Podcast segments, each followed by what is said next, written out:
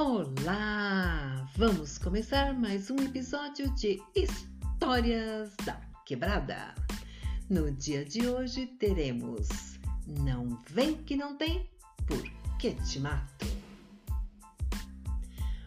Pois é, minha gente, a nossa conhecida vizinha, né? É, querida, amada dos vizinhos, sempre salvando um ou outro, né? Ela vai voltar na nossa história de hoje de novo. A dona de casa estava lá lavando sua louça na cozinha, né?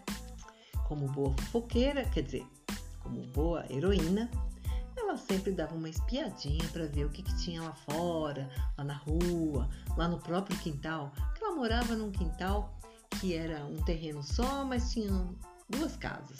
E morava uma família na frente e ela morava nos fundos. Então ela sempre dava uma olhadinha para ver se estava tudo certo na casa da vizinha, para ver se estava tudo certo na casa dela. Ela tinha uma filhinha pequititica, bem gordinha, de um aninho de idade, uma fofura, que estava brincando naquele dia na sala com seus brinquedinhos, né, boneca, ursinho, essas coisas. A porta da sala estava destrancada e a janela do quarto estava bem aberta. A mulher estava lá, lavando sua louça e de vez em quando espiando para ver se estava tudo certo. Foi numa dessas espiadinhas, quando ela olhou para a casa da vizinha, que ela viu que perto da porta, da porta não, da, da janela do quarto dela, havia um homem parado. O coração dela acelerou. Ela foi pé ante pé até a sala e passou trinco na porta, já que a filha dela estava bem ali. E foi bem devagarinho até a janela.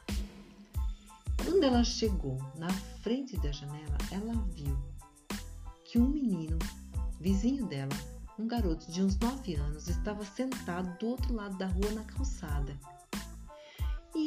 Foi se aproximando. Quando ela colocou a cabeça na janela, o homem apareceu bem de frente para ela.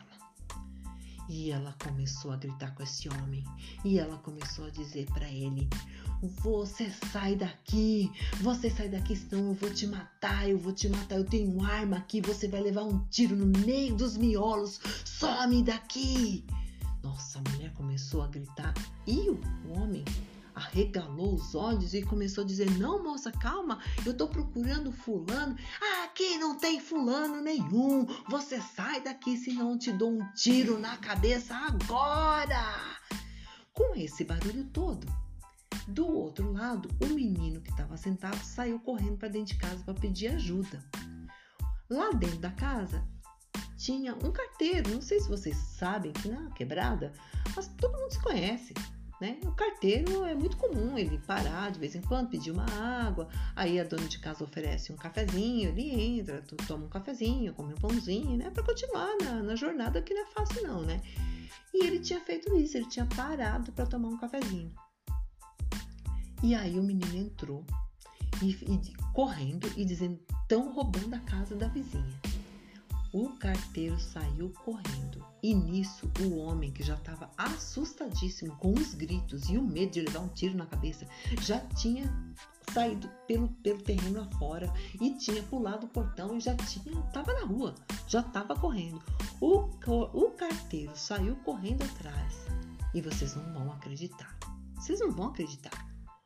Não é que o bandido realmente estava armado virou para o lado do carteiro e disparou um tiro na, na, na, na direção do carteiro, que por sorte não pegou, não pegou. Mas o pior estava por vir, porque o carteiro também estava armado e sacou o revólver e saiu atirando no cara. Olha, por pouco não acontece uma tragédia. Tanto podia acontecer de um matar o outro, como de acertar outras pessoas. O fato é que a mulher conseguiu espantar o ladrão com, a, com o grito dela de novo, porque arma ela não tinha.